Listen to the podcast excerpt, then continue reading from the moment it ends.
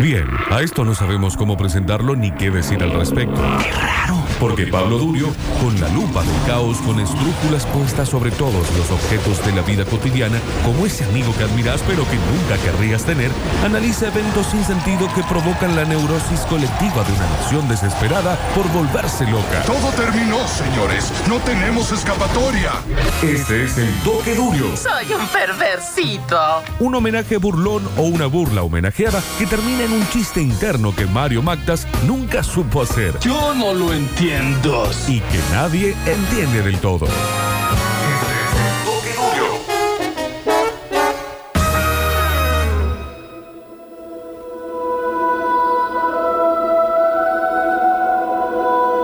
Hoy vamos a hablar de algo que en realidad mm, debería ser eh, más preciso hablar la semana pasada, el viernes pasado, que fue el día del orgullo y la marcha incluso del orgullo gay. Vamos a contar un poco por qué, basándonos en un documental eh, que se llama La rebelión de Stonewall o Stonewall Uprising en inglés. Un documental que por lo pronto tengo que decirles que está en YouTube.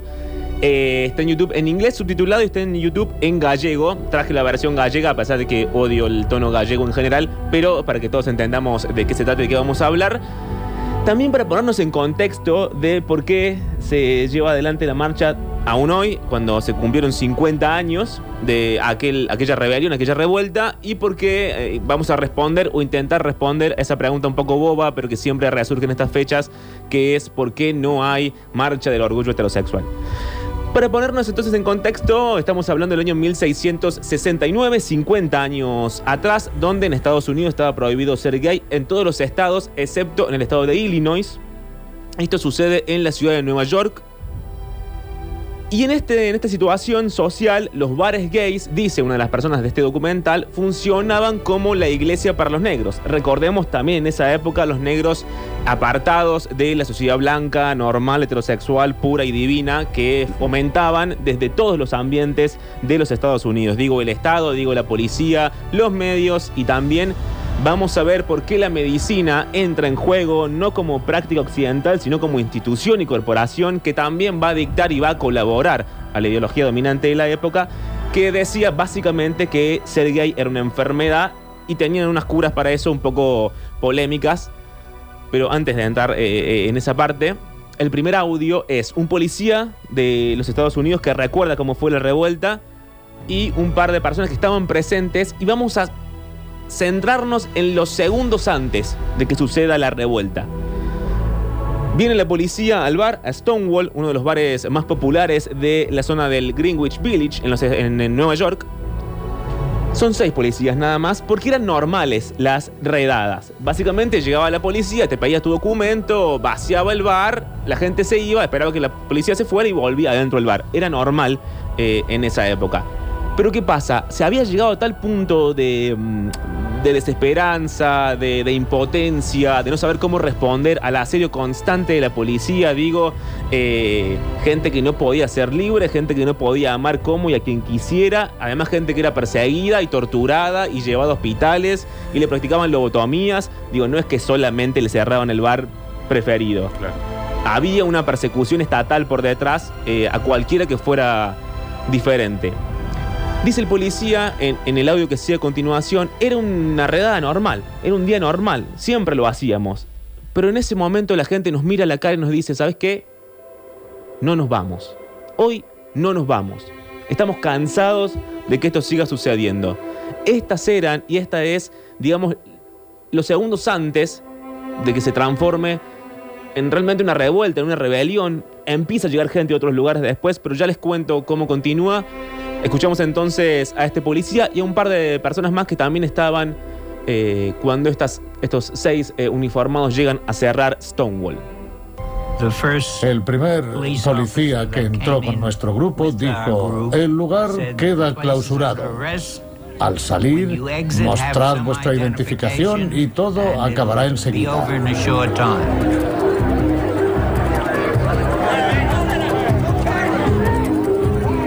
Pero esa vez dijeron, no nos vamos. Nada más. No nos vamos.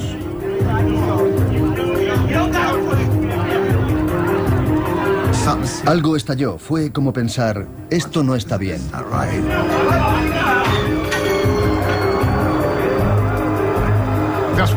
Eso fue lo que nos pasó aquella noche a muchos. Pensamos, Dios mío, no estoy solo. Hay otras personas que sienten y piensan lo mismo. No éramos suficientes. Y las personas del otro bando actuaban como si aquello fuera una verdadera guerra. Y lo era. Era una guerra contra el enemigo más poderoso de todos y quizá el más invencible de todos, que es el Estado. No hay manera, por más cantidad de personas que sean, por más eh, organización que tengan, de vencer una fuerza totalitaria como la del Estado. Y que tiene el monopolio de la fuerza de seguridad. Tiene el monopolio de la fuerza de seguridad, de la violencia y además de la ideología dominante, digamos. Es quien reproduce o avala a través de sus mecanismos, que pueden ser la propaganda, pueden ser los medios de comunicación y en este caso también la medicina, cómo piensa gran cantidad de la gente. Por más que esto suene extraño en esta época en la que siempre hablamos de libertad de expresión y todo lo demás, cómo piensa el gran caudal de la población está manejado cuanto más, cuanto menos por estas tres patas. El Estado, los medios de comunicación y las otras corporaciones menores, como en este caso eh, la medicina. ¿Por qué lo traigo a colación? Porque el audio que sigue a continuación es, por ejemplo, una publicidad que aparecía en la televisión, en todos los medios estadounidenses, una publicidad pagada por el gobierno, por, el, por los Estados Unidos, básicamente y retrata lo que se pensaba que era un gay. Básicamente lo que dice el, la publicidad es, miren cómo son los gays. Son tipos grandes, viejos, que se aprovechan de la bondad de nuestros niños, los arrastran, les muestran prostitución. Eh, y los terminan convirtiendo en esta enfermedad que nos acosa a todos, dice la publicidad. Lo venden como si fuera un pedófilo. Exactamente. Y que además instaura la idea de que es es una enfermedad invisible. Estamos hablando de hace 50 años, ¿verdad? Hace 50 años. Sí, no hace tanto. No, porque además es un discurso que cuanto más, cuanto menos sigue apareciendo y reapareciendo, eh, lamentablemente, en los políticos, en la gente en la calle, en gente que trabaja en los medios también, no sé por qué razón, pero, pero también. Y eh, aparece la medicina para dar respuesta a esto. ¿Qué respuesta da la medicina? O al, o al menos la parte conservadora de la medicina en ese momento, dicen sí, es una enfermedad psiquiátrica eh, es gente que merece un tratamiento. Los tratamientos siempre están a cargo o bien de los centros de detención o de la iglesia, pero funcionan igual a través de torturas y coerción negativa te van eh, más o menos formando la personalidad según lo que ellos quieren que seas, básicamente blanco, rubio, heterosexual, con una familia instaurada, perrito, gatito, hijitos y casa, hipoteca y todo lo demás. Años antes, hasta la misma medicina o alguna rama de la medicina, eh, habían encontrado un nombre para eh, la enfermedad de los esclavos que se querían escapar de su estado de esclavitud. Y le habían puesto un nombre y le habían puesto un tratamiento y todo lo demás. Capaz que fue 100 años antes de este 1960 eh, y pico. Sí, porque la medicina siempre responde a la ideología dominante. Digo, los médicos son personas también de a pie que piensan como piensa la mayoría de la gente. Y si la mayoría de la gente, de hecho, eh, vamos a hablar de esto después del audio, pero un gran porcentaje de los, estadounidenses, ya sea por, no sé, influencia de los medios o influencia de la iglesia o influencia del Estado, pensaban casi en un 80% que efectivamente los gays no solamente eran malos, no solamente eran enfermos, sino que además merecían cualquier tipo de castigo para alejarnos de la vista, digamos, de los normales, de la gente eh, heterosexual. Pero antes para que nos demos una idea de cómo actuaba y cómo pautaba y cómo publicitaba el gobierno, este es el spot donde hablan de un tipo grande, un señor viejo básicamente, que se llama Ralph, que va a acosar a todos los niños de la nación.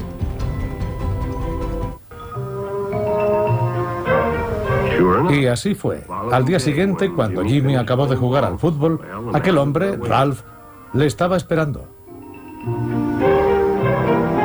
¿Qué esa música?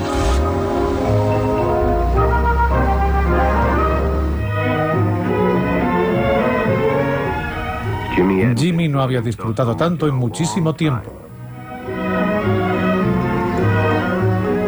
Entonces, mientras comían, Ralph le enseñó unas imágenes pornográficas.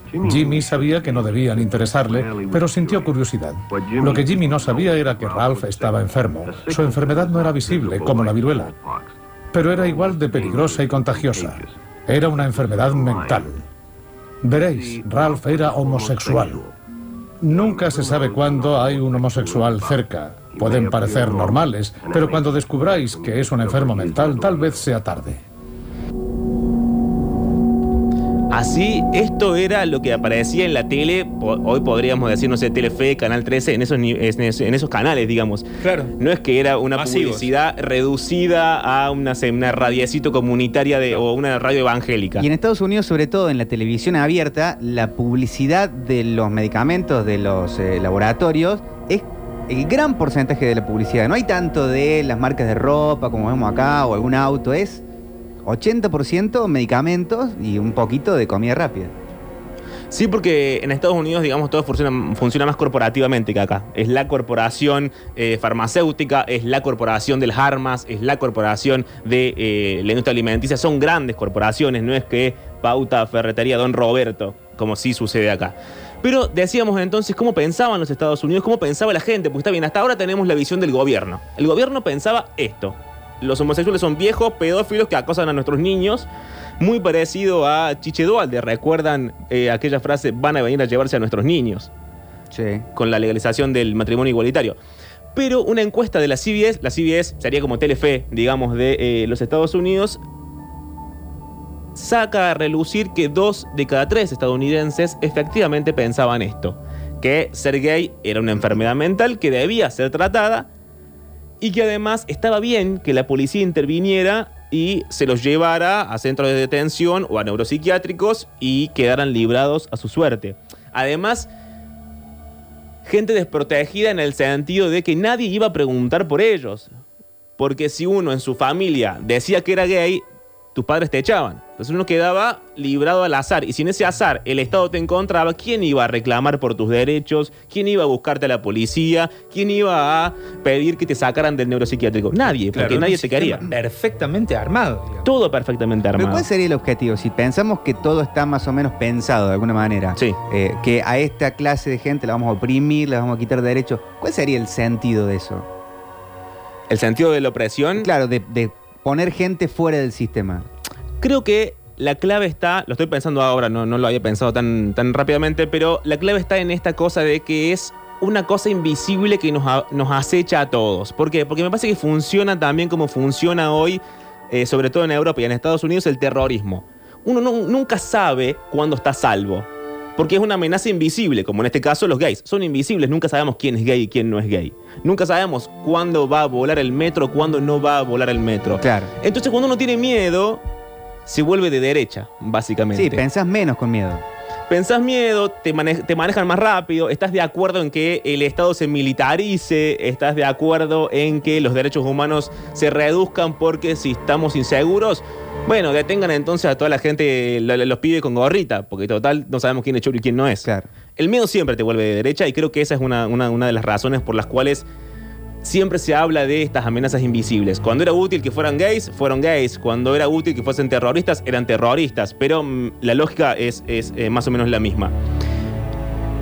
Entonces, e, en este contexto, dos cosas más. La primera es el lugar más eh, o más temido por los gays era un lugar en Atascadero, en California.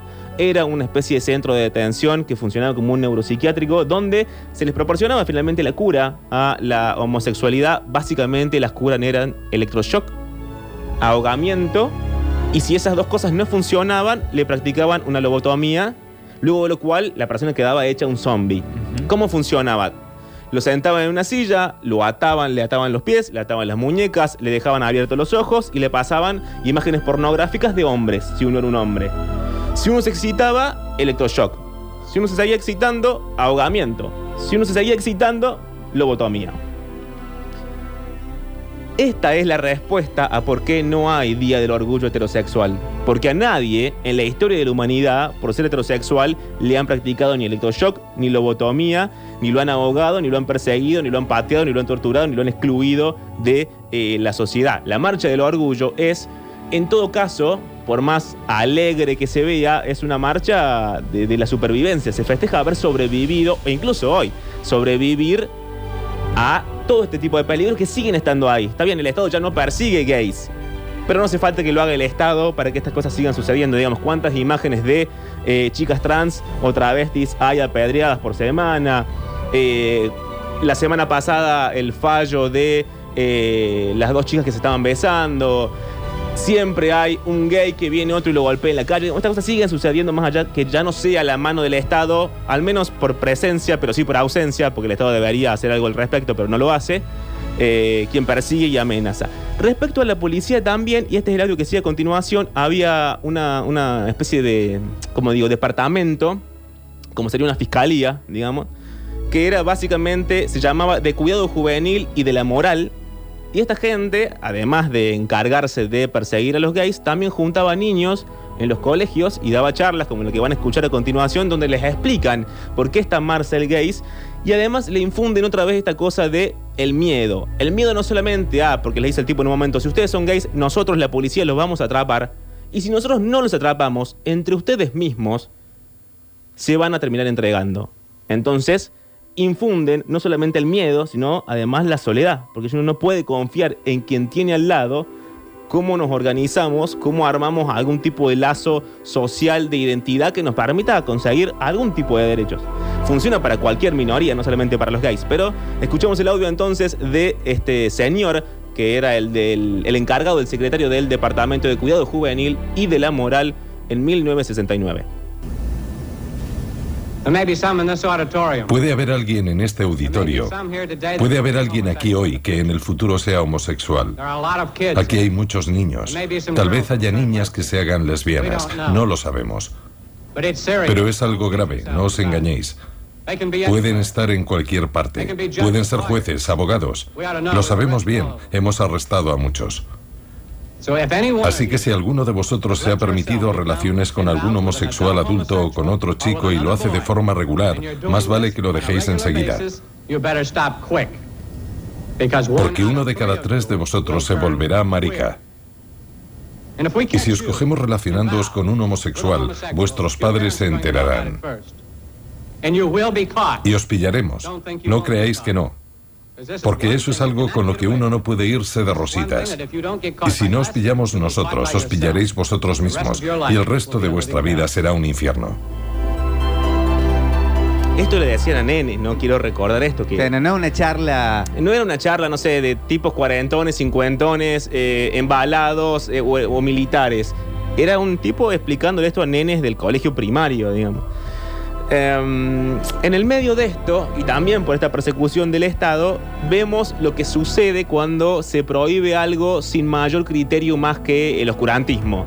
Aparece la mafia, aparece eh, lo que no debería suceder, que es, por ejemplo, lo mismo que pasa con el narcotráfico.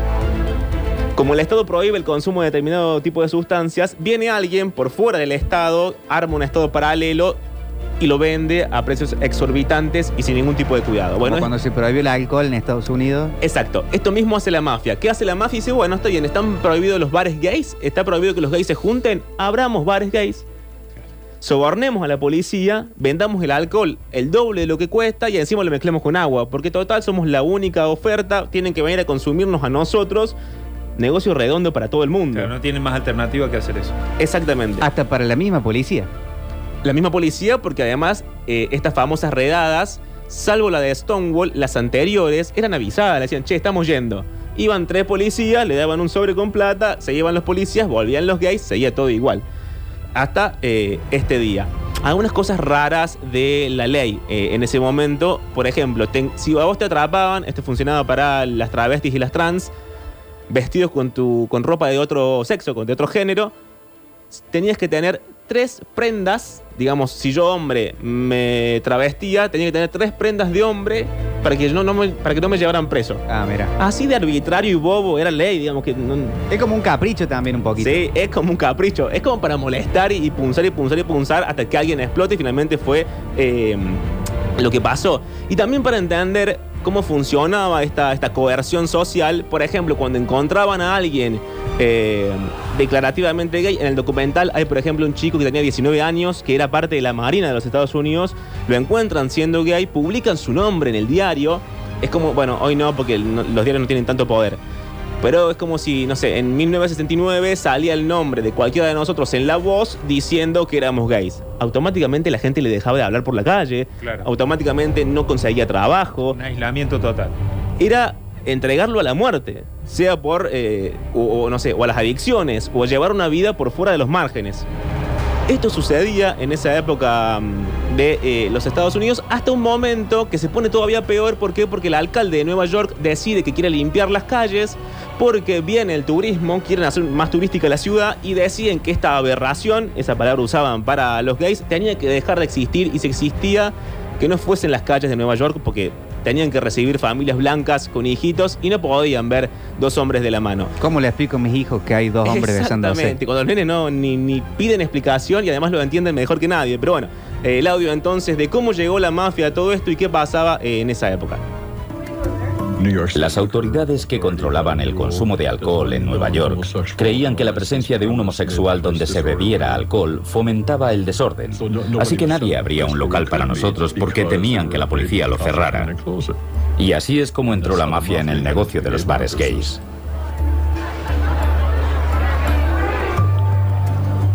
La mafia dio un paso al frente y dijo, nosotros nos ofrecemos. Nosotros abriremos bares gays y os serviremos bebidas aguadas a precios exorbitantes. Y el Stonewall formaba parte de esa red. La mafia era la propietaria de las gramolas, de las máquinas de tabaco.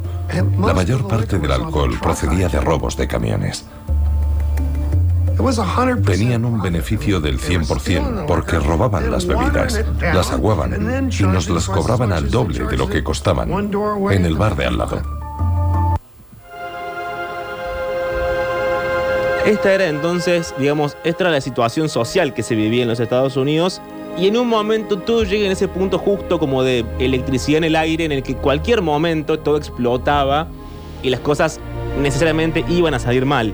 Esto sucedió efectivamente el 28 de julio, mm, de junio, perdón, de 1969 en este bar, en el Stonewall, donde repetimos, hacían redadas todo el tiempo, pero esta vez nadie había avisado de la redada, llegan de noche, llegan solamente seis policías confiados de que hay una comisaría cerca y además confiados en que eh, los gays, como se los habían vendido, digo, gente débil, gente incapaz de luchar por sus derechos, gente oprimida, eh, no sé cómo decirlo, nenitas, maricones, pensaban que no iban a nunca mostrar pelea. ¿Qué pasó?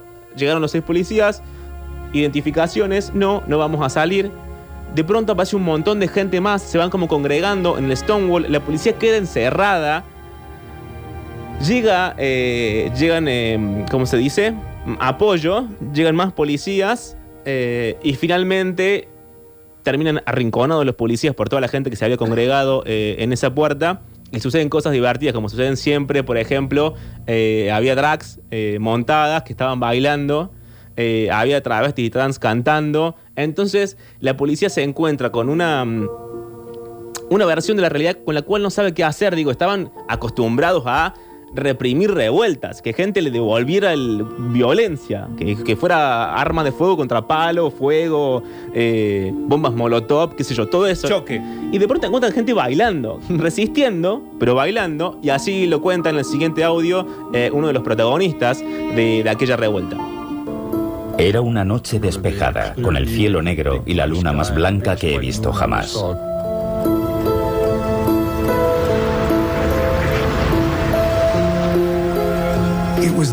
Hacía muchísimo calor y ya habían hecho una redada en el Stonewall el martes anterior. Así que para la policía fue como la tormenta perfecta, no sabían en qué se metían.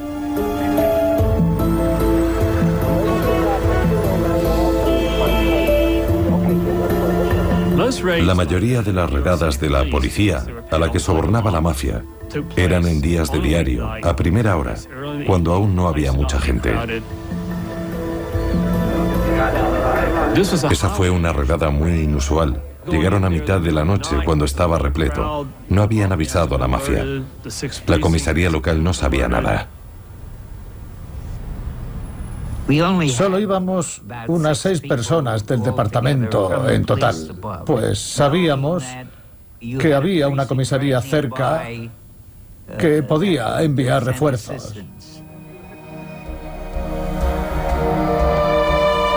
Lo que sucede después de esto, digamos, después de la revuelta, cuando ya todo se dispersa, es que se crean más organizaciones gays en favor de los derechos Y se modifica, esto es muy interesante pensarlo también por la época, una política que tenían esas organizaciones en ese momento que era el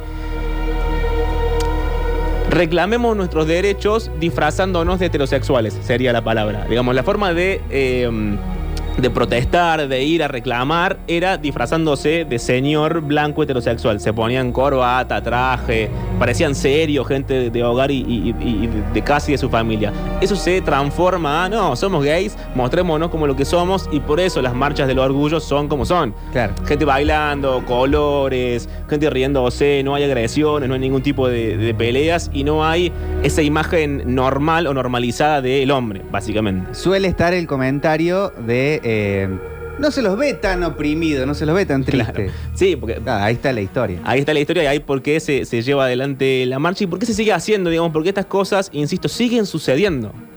Eh, le, siguen pegando, lo siguen echando de los colegios, eh, sigue existiendo y ahora más que nunca lo que ahora se llama como política de la tolerancia. Y te cosas, sí, sí, me cae bien siempre y cuando no los veas, siempre y cuando sea en su casa. Eh, cuando en realidad cada uno es libre de hacer lo que quiera, donde quiera, como lo hace cualquier persona normal, digamos, ¿no? No se está pidiendo nada raro, no se está reclamando por nada raro, sino que em, todos tengamos las mismas oportunidades, en todo caso, de eh, amar, de sentir y de demostrarlo. Pero para retirarme ya de la columna del día de la fecha, Hoy no hay un audio final, no hay canción, pero sí hay un poema de Walt Whitman, uno de los autores más importantes de los Estados Unidos, un poquito más viejo que esa época, de los cuales se descubrió no hace tanto que al editarlo le habían cambiado el he por el she, el él por el ella y... Em, bueno, no lo voy a explicar porque eso tiene que ver con el inglés, digamos, pero habían modificado los protagonistas de ser varones gays a ser nene y nene para que nadie fuera a básicamente matar al pobre Walt Whitman.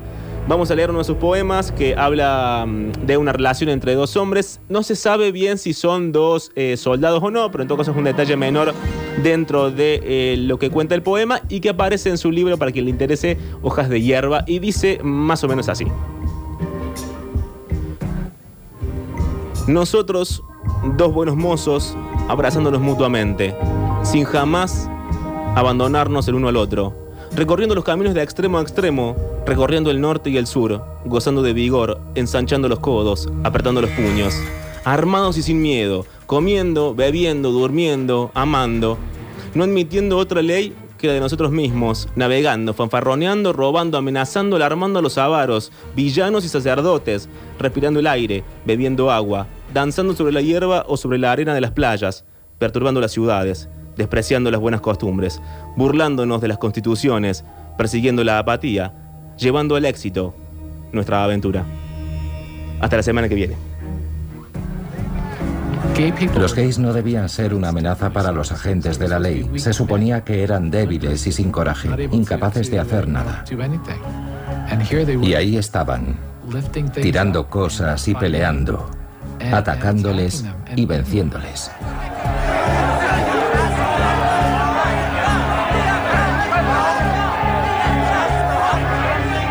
Recuerdo que fui hacia un espacio abierto, me agarré a dos amigos míos y empezamos a cantar y bailar levantando las piernas. Y cantamos.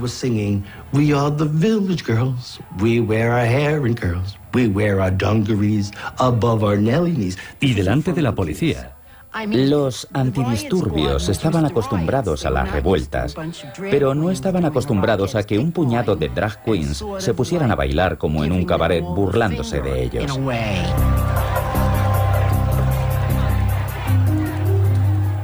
La policía cargó contra ellos, golpeándoles en la cabeza con las porras. Y llegó más policía. Y no paró. Empezaron a romperse ventanas. Y de pronto se armó la marimorena.